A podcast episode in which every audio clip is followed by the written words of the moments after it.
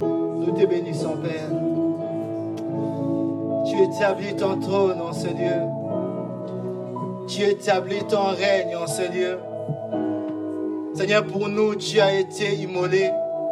Pour nous, tu as livré ta vie en rançon.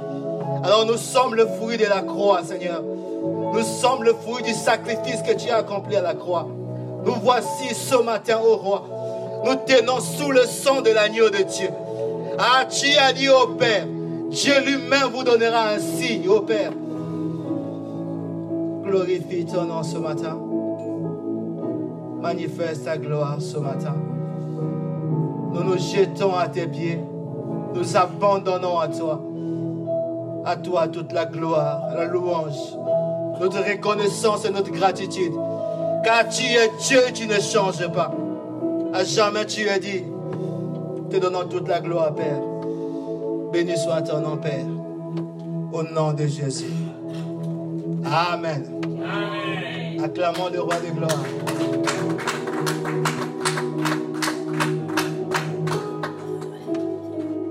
Amen.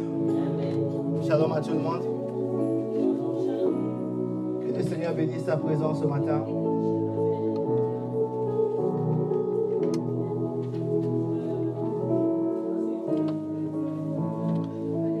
Pendant que l'école des dimanches est en train d'aller et aussi suivre les cours. Nous voulons ce matin continuer le message que nous avons commencé sur Ikabod. Alléluia. Ikabod, la gloire est bannie. La gloire est bannie. Nous avons, nous avons eu une première partie sur, euh, sur les trois actes. L'acte 1 où l'humanité est dans la gloire, l'acte 2 où l'humanité est privée de la gloire de Dieu, et l'acte 3 où Dieu est venu mettre à nouveau la gloire disponible. Amen. Amen. Vous savez, Jésus a dit dans Jean 17, Père, je leur ai donné la gloire que tu m'as donnée. Et je veux que là où je suis, que ceci soit aussi, afin de voir ma gloire. Alléluia. Alléluia. Dieu veut que nous soyons dans sa gloire. Donc le désir de Dieu, c'est la gloire. Donc le cri de ton cœur, le cri de mon cœur, nous devons soupirer pour que la gloire de Dieu soit manifeste. Pour que la gloire de Dieu soit au milieu de nous que Dieu puisse se glorifier au milieu de nous. Nous allons donc parler de ce thème Icabod que nous avons commencé. Après cette première partie, nous allons ce matin euh, commencer à développer ce message. Ce matin, nous allons aborder trois points. Deux interrogations du peuple et une affirmation de Dieu. Le peuple dit, pourquoi, pourquoi l'Éternel nous a-t-il laissé battre aujourd'hui? Comment expliquer que les chrétiens, pour qui Jésus est mort, Dieu a donné son Fils unique afin que l'Église ne soit pas sous la domination de l'ennemi? Pour que nous puissions régner, pour que nous puissions aller marcher dans la victoire, pour que les démons ne puissent plus venir dévaster nos foyers. Mais nous voyons encore que les démons sont en train de régner dans nos foyers, régner dans nos maisons, régner dans nos vies. Comment expliquer ça? Alors que Jésus est déjà mort. Mieux, il est ressuscité des morts. Il a vaincu la mort. À la croix, il a dit, tout est accompli.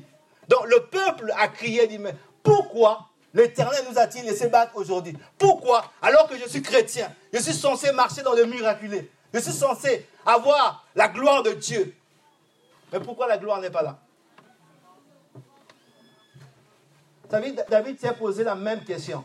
Il a dit, comment les, les héros sont-ils tombés?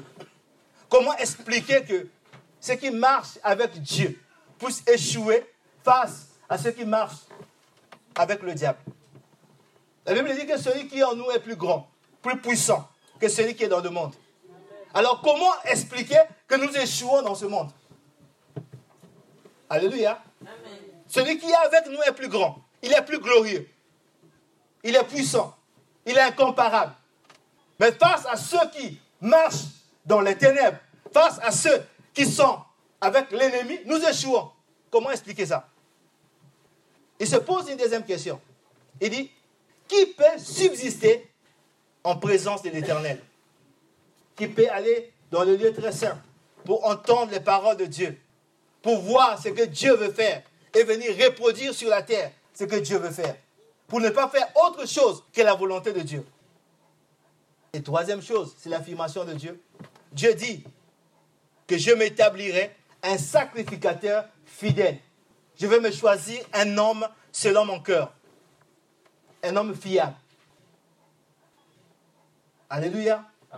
Alors nous allons reprendre notre lecture sur 1 Samuel 4, à partir du verset 12, qui est notre texte de base, que nous avons commencé à lire, mais que nous n'avons pas développé jusque-là. 1 Samuel chapitre 4, à partir du verset 12. Nous allons ce matin beaucoup lire. En fait, nous allons lire, mais nous allons rester juste dans 1 Samuel. 1 Samuel. J'aurais pu vous expliquer simplement, mais je préfère qu'on puisse les lire, que tous nous puissions lire ensemble, méditer. J'aurais pu vous donner les passages. On va les lire. Après, nous allons ressortir ces trois points que par la grâce de Dieu, nous allons développer. 1 Samuel 4 à partir du verset 12. La Bible dit, un homme de Benjamin a couru du champ de bataille et vint à Silo le même jour, les vêtements déchirés et la tête couverte de terre. Lorsqu'il arriva, Élie était dans la tente, assis sur un siège près du chemin, car son cœur était inquiet pour l'arche de Dieu. À son entrée dans la ville, cet homme donna la nouvelle, et toute la ville poussa des cris. Élie, entendant ces cris, dit, que signifie ce tumulte Et aussitôt, l'homme vint apporter la nouvelle à Élie.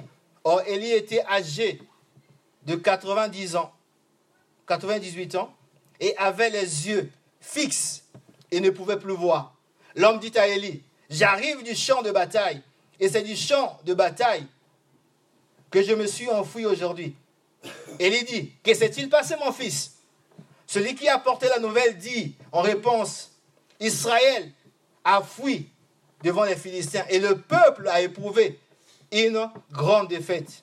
Et même tes deux fils, Ophiné et Finé, sont morts et l'arche de Dieu a été prise.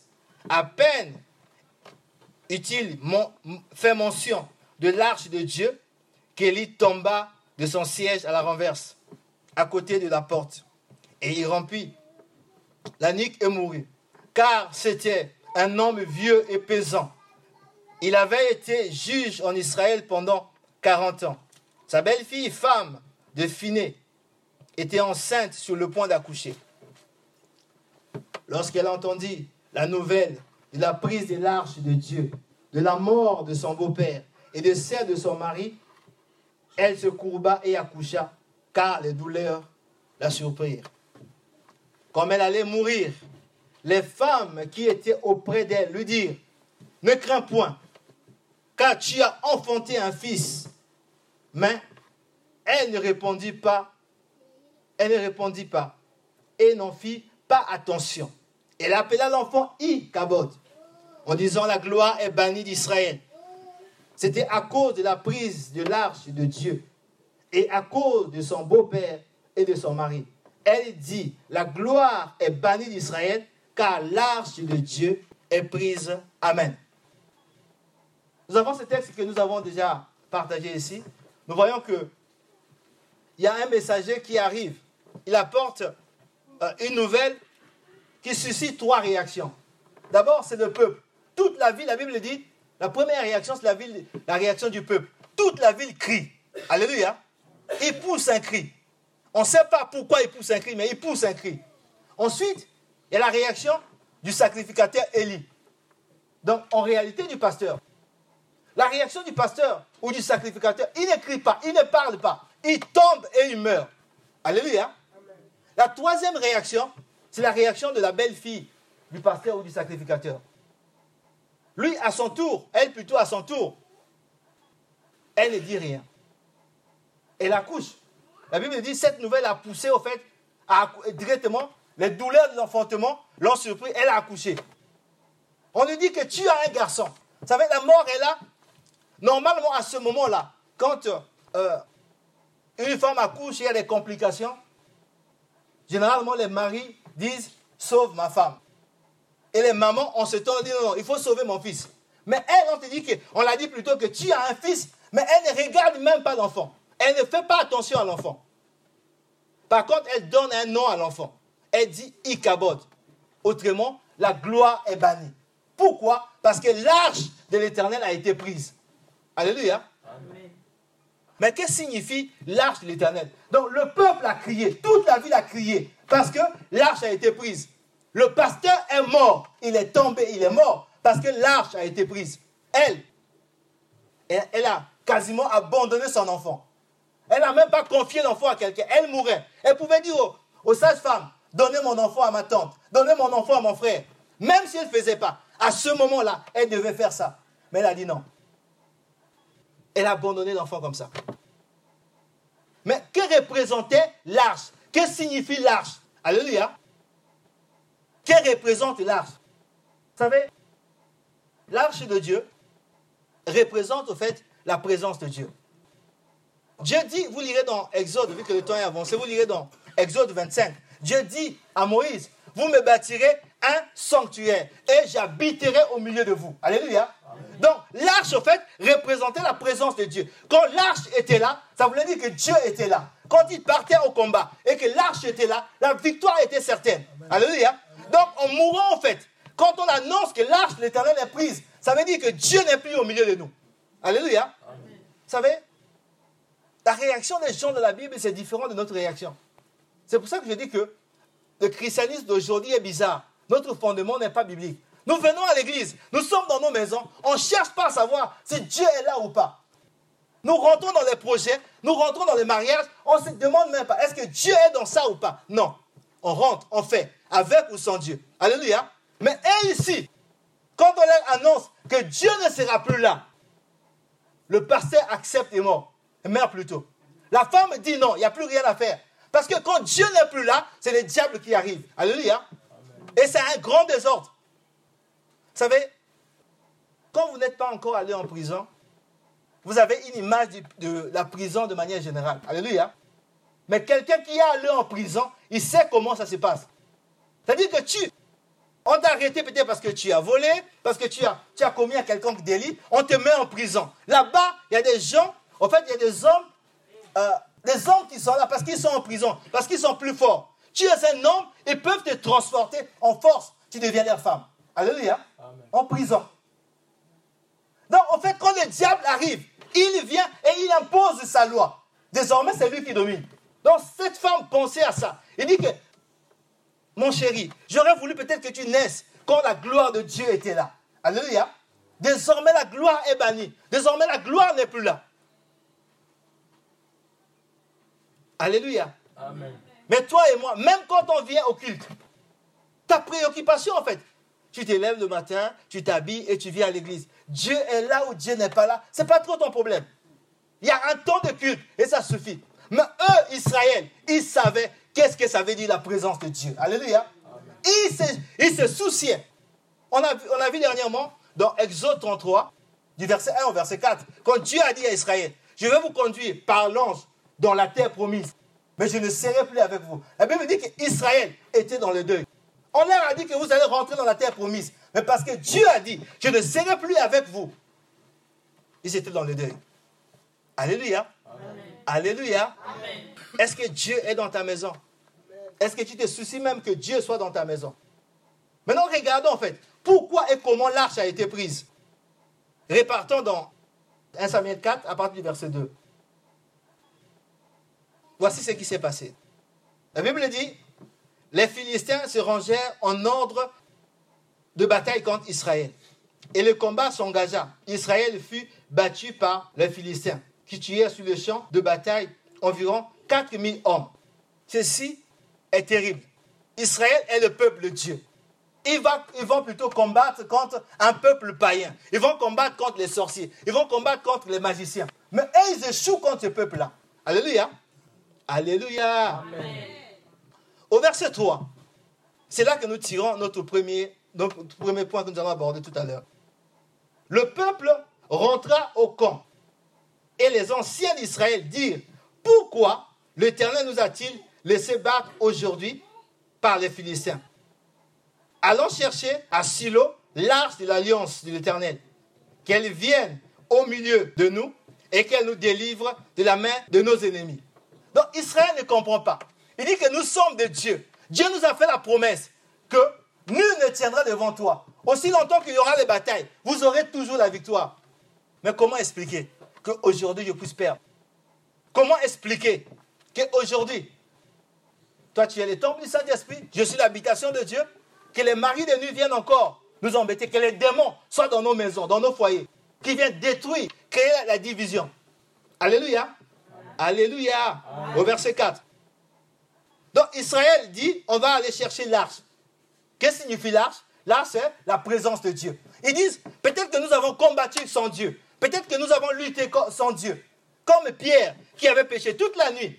Jésus n'était pas là. Quand Jésus est arrivé, ça a changé. Ils ont dit que quand l'arche sera là, on va rentrer dans la victoire. Au verset 4. Le peuple envoya des messagers à Silo, d'où l'on apporta l'arche de l'alliance de l'Éternel, des armées, qui siègent entre les chérubins, et les deux fils d'Élie, Ophiné et Phiné, étaient là, avec l'arche de l'alliance de Dieu. Lorsque l'arche de l'alliance de l'Éternel entra dans le camp, tout Israël poussa de, de, grands cris de joie, et la terre en fut ébranlée. Les retentissements de ces cris furent entendus des Philistins, et ils dirent, que signifient ces grands cris qui retentissent dans le camp des Hébreux? Et ils apprirent que l'arche de l'Éternel était arrivée au camp. Au verset 7. Les Philistins eurent peur parce qu'ils crurent que Dieu était venu dans le camp. Malheur à nous, ça c'est les ennemis qui disent les Philistins. Malheur à nous, dirent-ils, car il en a été ainsi jusqu'à présent. Malheur à nous, qui nous délivrera de la main de ces dieux puissants? Ce sont ces dieux qui ont frappé les Égyptiens de toutes sortes de plaies dans le désert. Au verset 9. Fortifiez-vous et soyez des hommes philistins, de peur que vous ne soyez asservis aux Hébreux, comme ils vous ont été asservis. Soyez des hommes et combattez. Les Philistins livraient bataille à Israël, et Israël fut battu. Chacun s'enfuit dans sa tente. La défaite fut très grande, et il tombait d'Israël 30 000 hommes de pied. L'arche de Dieu fut prise, et les deux fils d'Élie, Ophiné et Phiné, mourirent. Amen. La Bible dit que Israël est allé prendre l'arche. C'est disant que cette fois-ci, Dieu va combattre avec nous. Et quand l'arche est rentrée, la Bible dit le peuple a crié. Et les ennemis ont entendu, ils ont su que l'arche était là. Les ennemis eux-mêmes, ils ont dit, comme l'arche est, est là, alors nous allons perdre la bataille. Parce qu'ils savent que dans toutes les batailles, chaque fois qu'Israël venait avec l'arche, ils étaient toujours vainqueurs. Alléluia.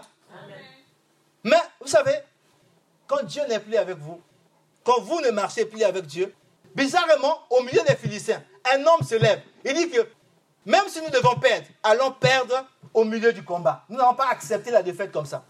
Ils sont allés et bizarrement, Israël a perdu avec l'arche de Dieu. Amen. Le combat qu'ils avaient perdu sans l'arche et ce qu'ils ont perdu avec l'arche, donc normalement avec Dieu, ils ont perdu encore plus. Alléluia. Ils ont perdu plus d'hommes normalement avec Dieu. Alléluia. Comment expliquer ça? Comment comprendre ça? Donc, l'arche de Dieu a été prise. Donc, désormais, c'est comme si, en fait, euh, Dieu est désormais emprisonné parce que l'arche représentait la présence de Dieu. Maintenant, l'arche est dans le camp de l'ennemi. Et Israël est maintenant sans l'arche. Donc, logiquement, sans Dieu. Alléluia. Quel est ton positionnement, mon frère? Prenons euh, 1 Samuel 5. On va continuer à lire. Après, nous allons commencer à, présenter le 1 Samuel 5, du verset 1 au verset 4. La Bible dit les Philistins prirent l'arche de Dieu et ils la transportèrent d'Ebenezer à Asdod. Après s'être emparés de l'arche de Dieu, les Philistins la firent entrer dans la maison de Dagon leur Dieu et la placèrent à côté de Dagon.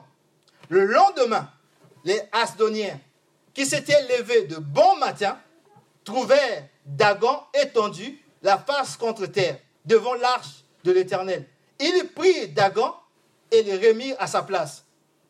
Le lendemain encore, s'étant levés de bon matin, ils trouvèrent Dagon étendu, la face contre terre, devant l'arche de Dieu, l'arche de l'Éternel. La tête de Dagon et ses deux mains étaient abattues sur le seuil et il ne lui restait que le tronc. Amen. Israël a perdu avec l'arche. Maintenant, il n'y a que l'arche. L'arche qui est là-bas. Alléluia. Dans le camp de l'ennemi. Vous savez, frère, quel que soit par quoi tu passes, quel que soit ce que tu vis, Alléluia, quel que soit ce qui s'est passé, quel que soit ce qui est autour de toi, quel que soit ce que les sorciers peuvent faire, les magiciens, les loges peuvent démontrer, là-haut dans les cieux, il n'y a pas de Dieu. Alléluia. Il n'y a qu'un seul Dieu. Il n'y a qu'un seul. Quel que soit par quoi tu passes, même si tu as prié, tu as gêné, rien ne se fait. Il n'y a pas un autre Dieu en dehors de Jésus-Christ. Alléluia. Alléluia. Ils ont pris l'arche. Ils sont allés mettre dans, euh, dans leur temple, à côté de leur Dieu Dagon. Ils posent. Quand ils viennent le lendemain, Alléluia, ils trouvent leur, leur Dieu prosterné devant l'arche. Alléluia. Ils disent non, peut-être qu'il y a eu un problème, on ne sait. Ils reprennent la, Dagon. Ils reposent Dagon. Le lendemain encore, ils retrouvent encore Dagon. Cette fois-ci, les bras coupés, quand il reste que le tronc, encore prosterné devant Dieu. Alléluia. Alléluia. Notre Dieu est Dieu. Alléluia. Alléluia. La Bible dit, vous savez, quand Dieu, Israël était esclave en Égypte, Dieu a dit à Moïse, va dire à Pharaon de laisser aller mon peuple pour qu'il m'adore et qu'il me serve. Quand Moïse arrive et voit Pharaon, Moïse dit à Pharaon, voici ce que le Dieu des Hébreux m'a dit. Pharaon va dire à Moïse, qui est l'Éternel pour que je lui obéisse? Qui est l'Éternel? Parce qu'il comptait en fait sur ses dieux. Alléluia. Quand Moïse arrive, Moïse jette le bâton. Ça se transforme en serpent. Les magiciens de Pharaon font aussi la même chose. Alléluia. Mais le serpent de Moïse va avaler le serpent de, de Pharaon. Alléluia. Après, Moïse prend son bâton. Et ces serpents sont allés où? Ils sont restés dans le serpent de Moïse. Alléluia. Peu importe. Il y a beaucoup de miracles qu'ils vont faire jusqu'à la Pâque. Alléluia.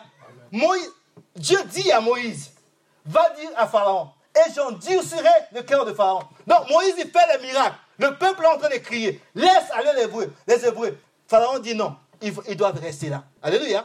Jusqu'à ce que Pharaon et tout le monde en Égypte ont commencé à pleurer. Et eux-mêmes, ils ont supplié Moïse, sortez du milieu de nous. Alléluia. Dieu est Dieu. Et il n'a pas d'égal. Alléluia. Repartons en arrière. Comme Moïs devenait, Dieu voulait susciter Moïse pour libérer Israël.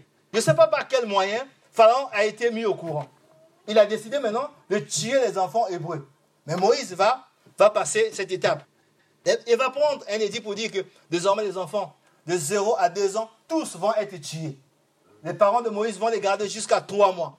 Et un jour, alors qu'ils ont trouvé, non, on ne peut plus les garder, ils sont allés les laisser au fleuve, au Nil. La fille, la fille de Pharaon, allant se laver, va trouver là un enfant hébreu. Un enfant hébreu. Et son père a décidé de tuer les enfants hébreux. Il prend cet enfant hébreu, ramène dans la maison de Pharaon, celui qui veut tuer Moïse. Alléluia. Certainement que Pharaon était sorti pour aller chercher ses enfants qui tuaient. Il revient à la maison. Il entend un enfant pleurer. Il dit Mais depuis quand il y a un enfant ici? Il dit que ta fille a un enfant. La fille présente l'enfant en disant C'est un enfant hébreu. Et il est entre 0 et 2 ans. Alléluia. Celui qui cherche à tuer est là. Alléluia. Mais Pharaon n'a jamais touché Moïse. Il a grandi dans la maison de Pharaon jusqu'à 40 ans. Alléluia. Celui qui voulait tuer grandissait dans sa maison. Alléluia. Quand la protection de Dieu est sur toi. Quelle que soit la diversité. Notre Dieu est Dieu. Donc eux, ils prennent l'arche et ils mettent l'arche dans leur temple. Regardez ce qui va se passer par la suite. Nous étions à quel verset? Verset 4, c'est ça? Alors, prenons maintenant le verset 6. Toujours 1 Samuel 5. Verset 6. La Bible dit La main de l'Éternel s'apaisantit sur les Astoniens, et il mit la désolation parmi eux, et les frappa d'hémorroïdes à Astod et dans son territoire. Voyons qu'il en était ainsi, les gens d'Astod dirent L'arche de Dieu d'Israël ne restera pas chez nous, car il apaisantit sa main sur nous et sur Dagon notre Dieu. Alléluia. Là, c'est eux-mêmes. Ils ont dit non, non, non. Maintenant, tout le monde dans la ville est frappé d'hémorroïdes. Tout le monde. Verset 8. Ils ont dit non, l'arche ne peut plus rester ici. Les mains impures ne peuvent pas toucher l'arche de Dieu. Alléluia. Verset 8. Ils firent chercher et cherchèrent auprès, au verset 8, hein, de tous les princes des Philistins et dirent, que ferons-nous de l'arche de Dieu d'Israël? Les princes répondirent, que l'on transporte à Gad l'arche de Dieu d'Israël. Et on y transporta l'arche de Dieu d'Israël. Mais après qu'elle ait été transportée, la main de l'Éternel fut sur la ville et il y eut une grande consternation.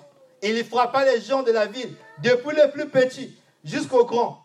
Et ils eurent une éruption de moroïdes. Alors ils envoyaient l'arche de Dieu à Écran. Regardez, lorsque l'arche de Dieu entra dans Écran, les écroniens poussèrent des cris en disant, on a transporté chez nous l'arche de Dieu d'Israël pour nous faire mourir, nous et notre peuple. Alléluia. À la vue simplement de l'arche. Alléluia.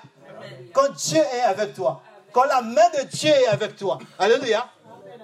La Bible dit quand Jésus sortait de la pirogue, cet homme qui était possédé par une légende, elle dit, mais qu'est-ce que tu veux, fils de Dieu? Alléluia. Est-ce que Dieu est venu nous tourmenter avant le temps? Quand Dieu est en toi, Christ t'accompagne. Les sorciers ne peuvent pas résister. L'arche est rentrée simplement dans la ville. Que eux-mêmes, ils ont commencé à crier. Et pourtant, c'est eux qui ont pris l'arche. Mais là, personne ne peut plus. Personne ne peut plus supporter la présence de l'arche. Nous voyons en fait, par la suite, dans le chapitre 6, on va lire à, partir du verset, du verset 13 parce que je vois que le temps, le temps avance. Entre-temps, en fait, les gens vont décider en fait que l'arche de Dieu puisse se répartir en Israël. Au verset 13. Les habitants de Beth Shem moissonnèrent les blés dans la vallée. Ça, maintenant l'arche, au fait, ils ont décidé et ils ont renvoyé l'arche en Israël. Maintenant l'arche est arrivée en Israël. Ça, c'est le peuple d'Israël. Écoutez maintenant. Il est vers les yeux, donc les enfants d'Israël qui étaient dans cette ville-là, aperçurent l'arche et se réjouirent en la voyant. Ils n'ont rien fait. Mais l'arche venait quand même. Le chat arriva, verset, euh, verset 13 au verset 15, le chat arriva dans le champ de Josué, de Beth Shemin, et s'y arrêta. Et il y avait là une grande pierre. On fondit le bois du char et on offrit des vaches en holocauste à l'Éternel. Verset 15. Et les Lévites descendirent l'arche de l'Éternel et le coffre qui était à côté d'elle et qui contenait des objets d'or. Et ils posèrent le tout sur la grande pierre. Et les gens de Bethsheba offrirent en ce jour des holocaustes et des sacrifices à l'Éternel. Ils étaient dans la joie parce que l'arche est revenue. Donc, autrement, la présence de Dieu est à nouveau dans, au milieu d'eux. Alléluia. Maintenant, regardez au fait, au verset 19, ce qui va se passer. Donc, 1 Samuel 6, toujours au verset 19. L'Éternel frappa les gens de Beth Shemesh. Ici, c'est les enfants d'Israël. Alléluia. C'est le peuple de Dieu. C'est eux qui sont venus offrir des sacrifices. Mais Dieu les frappe. Alléluia. Nous sommes ensemble là. L'Éternel frappa les enfants de Beth Shemesh lorsqu'ils regardèrent l'arche de l'Éternel. Il frappa 50 000, 70 000 hommes parmi le peuple. Et le peuple fut dans la désolation, parce que l'Éternel avait frappé d'une grande plaie. Au verset 20. Les gens de Beth dirent Qui peut subsister en présence de l'Éternel, de ces dieux saints Et vers qui l'arche doit-elle monter en s'éloignant de nous? Il envoyait des messagers aux habitants de Kir Jaïm pour leur dire Les Philistins ont ramené l'arche de l'Éternel. Descendez et faites-la monter vers vous. Donc ils refusent désormais que l'arche soit au milieu d'eux. Alléluia. À savoir que l'arche, c'est la présence de Dieu. Amen. Donc nous avons ici notre deuxième point que nous allons euh, aborder. Qui peut rester ou aller dans la présence de Dieu? Alléluia.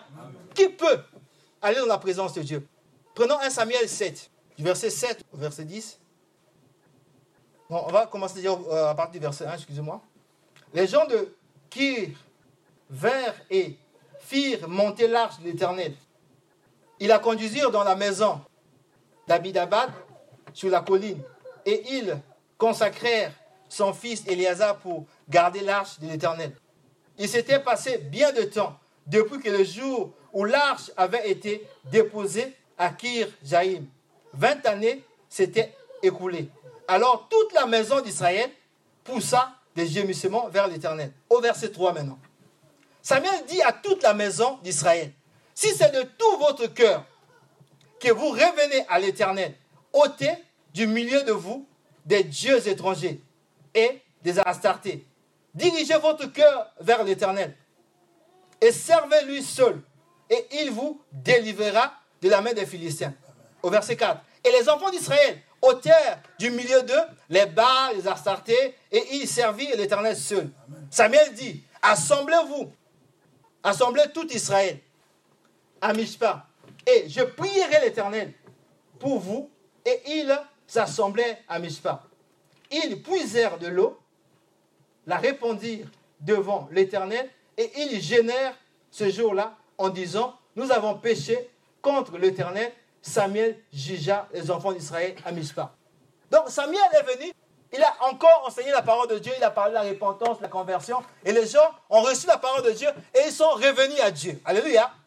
Ils ont commencé à se repentir, à confesser leurs péchés et à revenir de tout leur cœur à Dieu. Maintenant, regardez au verset, au verset 7, comment les choses changent.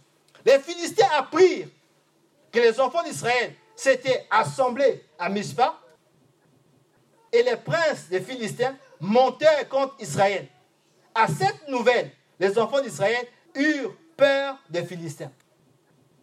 C'est les enfants de Dieu qui ont maintenant peur des sorciers, peur des démons, peur des, magiciens, peur de ceux qui sont dans le monde occulte. Alors que nous avons Dieu. Alléluia.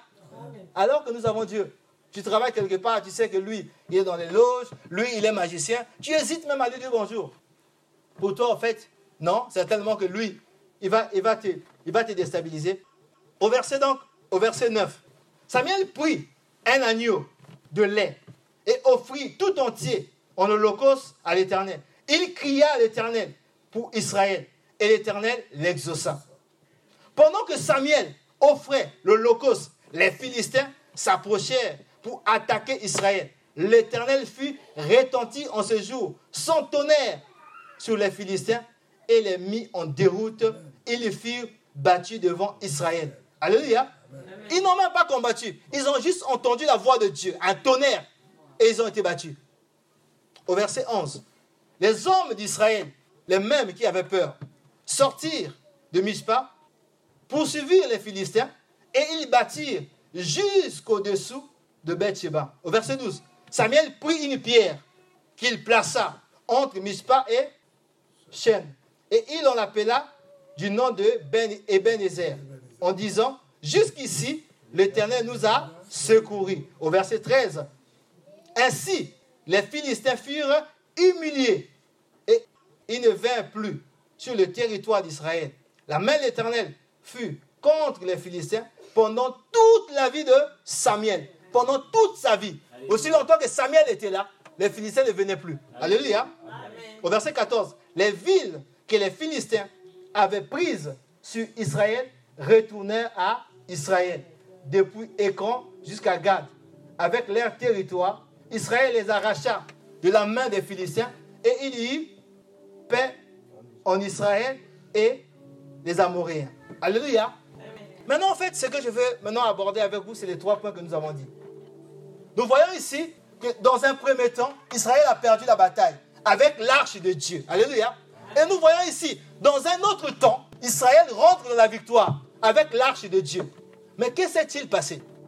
Pourquoi Israël a perdu la bataille? Le premier point que nous voulons aborder, nous avons dit, pourquoi l'Éternel nous a-t-il laissé battre aujourd'hui? Pourquoi l'Éternel a permis que l'ennemi puisse dominer sur nous Prenons 1 Samuel 2. 1 Samuel 2. Pourquoi l'Éternel nous a-t-il laissé battre? Et c'est si nous prenons un Samuel 2 en considération de tout ce que nous, avons, nous venons de lire déjà tout à l'heure. 1 Samuel 2 euh, au verset 12. La Bible dit, les fils d'Élie étaient des hommes pervers. Ils ne connaissaient point l'Éternel. Qui sont les fils d'Élie? C'est eux qui étaient les serviteurs de Dieu à l'église. Alléluia. C'est eux plutôt qui géraient l'arche. C'est eux en fait qui étaient comme des pasteurs à l'église. Mais la Bible dit, ils étaient pervers et ils ne connaissaient pas Dieu. Alléluia. Ils sont serviteurs de Dieu. Ils conduisent le peuple de Dieu, mais ils ne connaissent pas Dieu. Mais ils conduisaient le peuple vers où? Quand ils parlaient, qui parlait? Puisque eux, ils ne connaissent pas Dieu. Quelle est la voix qu'ils entendaient pour dire au peuple? Quel est le chemin qu'ils empruntaient pour indiquer le peuple Ils ne connaissaient pas Dieu. Et la Bible dit, souligne qu'ils étaient un peuple pervers. Au verset 13. Voici quelle était la manière d'agir de ces sacrificateurs à l'égard du peuple. Lorsque quelqu'un offrait un sacrifice, le serviteur du sacrificateur arrivait au moment où l'on faisait cuire la chair, tenant à la main une fourchette à trois dents.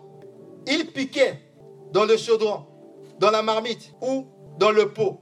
Et tout ce que la fourchette amenait, le sacrificateur le prenait pour lui. C'est ainsi qu'ils agissaient à l'égard de tous ceux d'Israël qui venaient là à Silo. Même avant qu'on fasse brûler la graisse. Donc, ils jouaient avec les offrandes de Dieu. Au verset 22, je vais sauter au verset 22. La Bible dit Élie était fort âgé. Il a appris comment? Ses fils agissaient à l'égard de tout Israël. Il a appris aussi qu'il couchait avec les femmes qui s'assemblaient à l'entrée de la tente d'assignation. C'est eux qui étaient serviteurs de Dieu. Alléluia. C'est eux qui conduisaient le peuple de Dieu. Et voici comment ils se comportaient à l'église. Comment eux, ils fonctionnaient. Élie a appris. Donc tout le monde à l'église, au fait, était au courant de ce fonctionnement, de cette façon de faire. Alléluia. La question ici, c'est pourquoi l'Éternel nous a-t-il laissé battre? Pourquoi? Alors que nous avons un Dieu puissant, un Dieu glorieux. Nous sommes, la Bible dit, dans toutes ces choses, nous sommes plus que vainqueurs. Mais malheureusement, nous échouons dans beaucoup d'endroits. Pourquoi? Nous voyons ici, avec les enfants d'Élie, que leur comportement n'était pas agréable à Dieu. La question est, quel genre de chrétien es-tu? Comment tu te comportes à l'église, dans la présence de Dieu? Comment tu vis ta vie chrétienne? Alléluia. Vous savez, aujourd'hui encore, tu peux venir à l'église, tu peux venir servir Dieu au protocole, chanter, prêcher. Tu sais que tu es dans l'impudicité, ou tu sais que tu as un problème de pardon, mais ça ne te dérange pas en fait. Tu viens, tu prêches, tu viens, tu chantes, tu viens, tu te places au protocole. Alléluia. Donc la présence de Dieu te dit rien. Rien du tout. C'est comme ça que nous fonctionnons aujourd'hui. Vous savez, je vais vous donner euh, rapidement. Il y a une histoire qui nous a été racontée, une vieille histoire. Il y avait un frère qui était modérateur dans une église. Lui, il avait une fâcheuse habitude, c'est que toutes les sœurs qui venaient à l'église, enfin, les nouvelles pour la plupart du temps, il cherchait à sortir avec les, sœurs qui venaient à l'église. Alors, l'histoire ne nous dit pas avec combien de sœurs il est sorti. L'histoire nous dit que par la suite, il y a une sœur qui était arrivée à l'église. Et lui a commencé à sortir avec cette sœur-là. Un jour, le matin, très tôt le matin, euh, il a rencontré un autre frère de l'église. À Paris, ce frère partait au travail, le frère les a rencontrés, le frère lui a dit, mais mon frère, il a appelé à côté pour dire, mon frère, mais qu'est-ce qui se passe avec cette sœur? Lui s'est mis en colère, vous, vous êtes comme ça, dès que vous voyez un frère avec une sœur, tout de suite, vous, vous, imaginez des choses. Le frère lui dit, au fait, mon frère, moi je n'imagine rien, moi je voulais juste t'avertir parce que peut-être que tu as un projet de mariage avec cette sœur, mais cette sœur, au fait, est venue à l'église parce qu'elle a un problème de, euh, délivrance elle va être guérie, elle a, euh, elle a le sida. Le frère a dit, hein? Qu'est-ce qui se passe? Le frère a dit, non, mais moi je dois aller au travail, il faut que je rattrape mon métro, je dois partir. Il a voulu le retenir, le frère est parti. Alléluia. Et le frère, en partant, voyant comment maintenant ce frère-là, le modérateur, il a commencé à agresser la sœur dans la rue. Pour dire, tu savais que tu avais le sida, tu ne m'as pas dit. Alléluia. Vous savez, on ne se moque pas de Dieu. Dieu laisse le temps à tout le monde. Alléluia. Dieu laisse le temps. C'est-à-dire que quand tu fais, il ne faut pas croire que Dieu ne te voit pas. Quand tu agis, il ne faut pas croire que Dieu n'existe pas. Mais Dieu est patient. La Bible dit qu'il est long à la colère. Mais quand sa colère se révèle, c'est terrible. C'est terrible. C'est terrible. Ce frère a été à l'église. Il modérait. Et il marchait dans l'impudicité. Ce n'était pas un problème pour lui. Donc il venait, il motivait les gens. Répondez-vous. Il motivait. Il faisait tout ce qu'il y a à faire à l'église. Et quand certainement, puisque on les laissait modérer là. Donc quand ils modéraient, les gens trouvaient que la présence de Dieu était là. Alléluia. Et pourtant, pourquoi l'Éternel nous a-t-il laissé battre? Mais quel est ton comportement dans la maison de Dieu? Quel est ton comportement vis-à-vis de Dieu? Savez, euh, aujourd'hui, quand quelqu'un, sa marche n'est pas correcte, tu, c'est-à-dire quelqu'un, par exemple, il est, il est dans l'impudicité ou bien il a un problème de manque de pardon, tu viens l'exhorter, tu ouvres la parole. La, personne va te dire, Seigneur, je, euh, mon frère, je sais que c'est ça, mais quand quelqu'un dit mais à la parole de Dieu, c'est dangereux. Alléluia. On ne dit jamais mais à ce que Dieu a dit. Ça veut dire que tu annules. Alléluia. Je sais que Dieu a dit ça. Tu sais que Dieu a dit. Mais tu choisis de faire autre chose. Alléluia. Dieu laisse le temps à tout le monde. Le temps de grâce permet que, malgré ton désordre, Dieu supporte pendant un certain temps ces désordres-là. Alléluia. Mais il y a un temps où Dieu me dirait halte. Alléluia. Il ne pouvait pas croire qu'il pouvait perdre avec l'arche de Dieu. Il couchait avec les femmes dans la maison de Dieu. Les gens apportaient les offrandes, les dîmes, et ils prenaient ces offrandes-là, ils faisaient ce qu'ils voulaient. Alléluia. Alors qu'on apportait pour Dieu. Alléluia. Donc ils croyaient que Dieu était avec eux. Vous savez, quand Dieu te quitte, tu ne sais pas que Dieu t'a quitté. Samson s'est levé et dit, je, je m'en tirerai comme les autres fois. Alléluia. Mais il ne savait pas que Dieu n'était plus là. Les autres fois, Dieu était là. Mais là, Dieu n'est plus. Alléluia. Tu ne peux pas, en tant que chrétien, tu sais que ton fonctionnement n'est pas bien. Vous savez, moi je suis étonné comment les gens, les gens à l'église, les chrétiens de manière générale, on sait au fait que notre façon de faire n'est pas correcte, mais on est convaincu qu'on ira au ciel. Je ne sais pas quelle est la base? Vous savez, chaque fois qu'il y a eu un jugement dans la Bible, il y a eu un nombre infirme, un petit nombre qui a été sauvé. Au temps de Noé, il y a eu que la famille de Noé. Oui, personne. Au temps de Lot, il y a eu que la famille de Lot. Lot et ses filles. Alléluia. Chaque fois, c'est un, petit nombre. Mais toi, en fait, tu te complais, euh, de vivre dans les désordres et tu es convaincu que tu iras au ciel. Je ne sais pas sur quelle base. Vous savez, Jésus a dit, parlant de la parabole des vierges, Jésus disait, il y avait dix vierges. On parle ici des vierges. Alléluia. Une vierge, par définition, c'est celle qui ne connaît pas encore Donc, Alléluia. Donc, il n'a pas trompé son époux. Alléluia. Mais malgré qu'elles étaient vierges, les cinq folles qui étaient négligentes ont été mises de côté. Alléluia. Juste par la négligence. Mais elles étaient vierges. Malgré qu'elles étaient vierges, elles sont restées dehors. Jésus parle encore de la parabole des talents. Vous savez, sur la parabole des talents, Jésus dit, Jésus dit, euh, l'homme qui avait reçu un seul talent, il a pris son talent. On va dire qu'il a pris, il est allé garder dans un coffre. Il a gardé jalousement. Il a remis les talents au maître, comme il avait pris. Comme il n'a rien fait, il n'a pas endommagé, il a apporté. Et le maître dit, méchant serviteur. Alléluia. On l'a jeté dehors. Et toi et moi, nous avons des talents que nous gardons. Nous avons des grâces que Dieu nous a données, que nous gardons. Nous savons que nous avons des compétences. Nous ne les mettons pas. Et nous sommes convaincus que nous irons avec le Seigneur. Je ne sais pas quelle est votre base. Quelle est la base sur laquelle vous dites que non, quand le Seigneur viendra, je serai avec lui. C'est sur quelle base? Alléluia. C'est sur quelle base? Dans Matthieu, Matthieu 7, à partir du verset 21, Jésus dit, c'est pas tous ceux qui disent Seigneur, Seigneur, qui hériteront le royaume de cieux. Alléluia. Nous tous, nous disons que nous sommes chrétiens. Mais Jésus dit que ce n'est pas tous qui hériteront le royaume de cieux. Il dit en ce jour-là, nombreux viendront disant, Seigneur, n'ai-je pas fait de miracles en ton nom? N'ai-je pas prêché en ton nom? Est-ce que je ne faisais pas ceci? Est-ce que je n'ai pas prophétisé Ils disent au nom du Seigneur. Alléluia. Ils n'ont pas fait au nom de quelqu'un d'autre, au nom du Seigneur. Mais Jésus dit que je ne vous ai jamais connu. Non, il ne dit pas que je ne vous connais plus. Parce qu'autrefois, je vous connaissais. Non, je ne vous ai jamais connu. Pourquoi? Parce que vous commettez l'iniquité. C'est quoi l'iniquité? Définition simple. L'iniquité, c'est ce que tu sais qui n'est pas bien, mais tu le fais quand même. Alléluia. Tu sais. Ce n'est pas que tu ne sais pas. Tu sais que l'adultère, c'est mauvais. Mais tu fais. Tu sais que le manque de pardon, c'est mauvais. Mais tu fais. Tu es hypocrite, tu sais. Mais tu fonctionnes quand même comme ça. Alléluia. Seigneur dit que je ne vous connais pas. Malgré que tu as prophétisé, malgré que tu as prêché, malgré que tu as fait des miracles, par toi les hommes ont été guéris, libérés. Le Seigneur dit non, toi je ne te connais pas.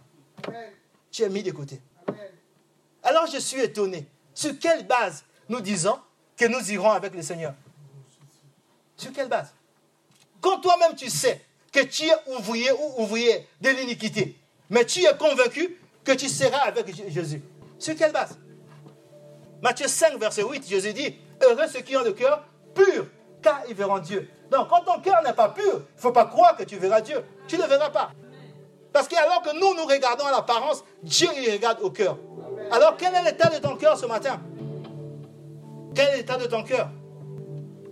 Salomon disait, un cœur faux ne trouve pas le bonheur. Proverbe 17, verset 20.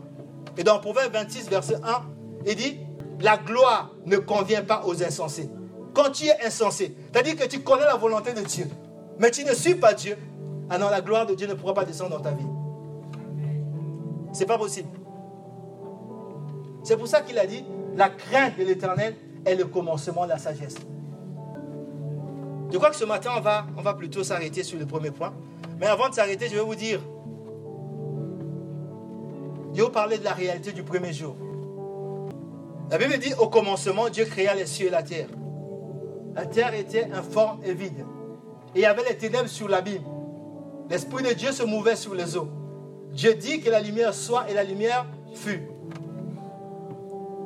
Dieu aima la lumière. Dieu sépara la lumière avec les ténèbres. Il y a eu un soir et il y a eu un matin. Ce fut le premier jour. Vous savez, la réalité du premier jour, c'est que Dieu a séparé la lumière avec les ténèbres. Alléluia. Il n'y a pas de cohabitation. Non. Il n'y a rien de commun entre la lumière et les ténèbres. Il n'y a rien de commun entre Christ et Bélial. Il n'y a rien de commun. Si tu te rends ami du monde, tu es automatiquement ennemi de Dieu. Alléluia. Si tu choisis de rentrer dans les choses du monde, alors tu es ennemi de Dieu. Il n'y a rien de commun. Tu ne peux pas à la fois être de Dieu et du monde. Non, ce n'est pas possible. Tu dois faire le choix. Ou tu es du monde, ou tu es de Dieu. C'est en cela que le Saint-Esprit dit à l'église de la Odyssée, en disant que, puisque cette église était tiède, un peu de Dieu, un peu du monde, Jésus dit que je vous ai vomi. Alléluia. Ils disent, c'est ça ce qui trompe souvent les gens. Ils disent que nous sommes bénis, nous sommes riches. Je dis que vous êtes aveugles, pauvres, ni misérables. Et vous ne savez pas. Le problème, c'est ça. C'est-à-dire que quand Dieu, la gloire est bannie, tu ne le sais pas.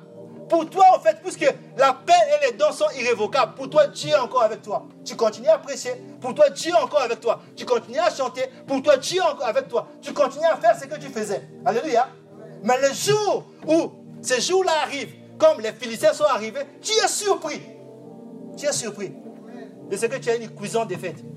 Jésus a dit, mais comment est-ce possible? Comment est-ce possible que Dieu a dit que nous marcherons dans la victoire, que nous puissions maintenant échouer face à un petit peuple? La gloire était bannie. Alléluia. Quel est ton positionnement? Quel genre de chrétien es-tu? Comment tu vis ta vie chrétienne? Est-ce que dimanche tu viens à l'église? Après en semaine tu fais ce que tu veux? Est-ce que ta vie chrétienne, vous savez, c'est biblique, c'est biblique, c'est vrai. On nous a dit, crois au Seigneur Jésus, celui qui croira et qui sera baptisé sera sauvé. Alléluia. Donc pour la plupart, nous sommes, nous, nous sommes baptisés, nous avons sommes baptisés. Alors on s'est dit qu'on est sauvé. On a commencé maintenant à vivre une vie comme on veut. Comme on veut. Et cela nous a éloignés de Dieu. Cela nous a éloignés de Dieu. Dans le point souvent que nous n'allons pas voir, je vais euh, parler rapidement. Le peuple dit, qui ira dans la présence de Dieu? Savez la différence entre Samuel, vous, vous lirez à partir de, du verset 3, entre Samuel et ses, et, et, ses les fils d'Élie, de, c'est que Samuel, lui, 1 Samuel 3, verset 3, Samuel, lui, il était dans le temple. Il dormait dans le temple. Alléluia. Donc, en fait, il priait sans cesse. Il était en retraite. Il cherchait la face de Dieu. Pendant qu'ils euh, étaient en acte, en acte 2, où la gloire de Dieu était bannie. Pendant que les visions étaient rares. Pendant que Dieu ne parlait plus au peuple. Pendant qu'il n'y avait plus le miracle. Samuel entend la voix de Dieu. Alléluia. Dieu l'appelle Samuel. Élie, plutôt Ophiné, et sont là, sacrificateurs. Mais ils n'entendent rien. Vous allez voir que Samuel, alors qu'il était plus jeune qu'eux, mais il ne se confie pas à eux. Quand Dieu l'appelle, il va voir Élie. Père, tu m'as appelé Élie dit non. Une deuxième fois, il va encore. Élie dit non. Il ne va jamais voir finir et finir. Parce qu'il savait que leur fonctionnement n'était pas bon. Alléluia. Un chrétien doit être totalement séparé de ce qui ne glorifie pas Dieu. La Bible dit L'apôtre Paul dit que s'il y a un frère ou une sœur qui vit dans le désordre, tu ne dois pas lui dire bonjour. Tu ne dois même pas manger avec lui. Alléluia. On doit être totalement séparé de ce qui ne glorifie pas le Seigneur. Tu es de Dieu et tu dois vivre une vie digne de Dieu. Et le Seigneur dit, je bâtirai, plutôt je, je m'établirai un sacrificateur selon mon cœur. Alléluia. Dieu veut un homme. Il y a beaucoup d'appelés. Tous nous sommes là, Dieu nous a appelés. Personne ne vient par lui-même. Alléluia. Mais es-tu un chrétien, un serviteur de Dieu, selon le cœur de Dieu? Quel genre de chrétien es-tu? Est-ce que tu marches selon le cœur de Dieu? Dieu dit, je m'établirai un sacrificateur selon mon cœur. On va prendre un dernier verset, on va finir là. 1 Samuel 2, verset 35. Il dit, je m'établirai un sacrificateur selon mon cœur. Je m'établirai un sacrificateur fidèle qui agira selon mon cœur et selon mon âme. Je lui bâtirai une maison stable et il marchera toujours devant moi. Alléluia. Alléluia. Dieu dit que si tu te tournes véritablement vers lui, de tout ton cœur, tu renonces, tu te sépares totalement du monde, Dieu dit que je vais stabiliser ta maison. Alléluia. Je vais stabiliser tout ce qui est à toi. Vous savez, quand les démons disent de Paul, nous connaissons, nous savons qui est Paul. Il y a bien une raison à ça. Alléluia. Satan a témoigné parlant de Job. Il dit que Dieu a mis autour de Job une aide de protection. C'est-à-dire que malgré toutes les tentatives du diable contre Satan, aussi longtemps que Dieu n'avait pas donné la possibilité, il ne pouvait pas l'atteindre. Alléluia. Donc Dieu dit, je vais stabiliser ta vie, ton foyer, tes finances, ta santé. Tout ce qui est à toi sera sous la protection de Dieu. Celui qui te touche touchera la prunelle des yeux de Dieu. Mais il faut que comme Paul, comme euh, Moïse, ce qui est toi et ce qui était tout pour toi plutôt, comme un gain, que tu les regardes comme la boue. Je ne sais pas qu'est-ce que. Vous savez, le service de Dieu coûte. Il y a besoin de faire de certains sacrifices, de sacrifier certains temps, le temps, sacrifier certaines passions, abandonner certaines choses. Alléluia. Pour arriver au sommet. David dit qui ira à la montagne du Seigneur Pour arriver là où la gloire de Dieu est manifeste? Il y a des choses que nous devons abandonner. Il y a des choses que nous devons délaisser. Tu ne peux pas, étant devenu chrétien, continuer à fonctionner comme quand tu étais païen. Ce n'est pas possible. Il y a un choix à faire. Si tu veux être de Dieu et tu veux voir la gloire de Dieu, il faut que ta vie soit changée. Et il faut qu'il y ait un changement radical. Tu es la lumière du monde, le sel de la terre. Tu es l'ambassadeur de Christ. Dieu compte sur toi, afin qu'au travers de toi, ta famille puisse le connaître. Au travers de toi, ton travail, ton quartier puisse le connaître. Donc il ne faut pas que tu fasses obstacle à la gloire de Dieu. Alléluia. Dieu cherche un homme. Dieu cherche une femme. Et Dieu veut passer par toi. C'est pour ça qu'il t'a attiré.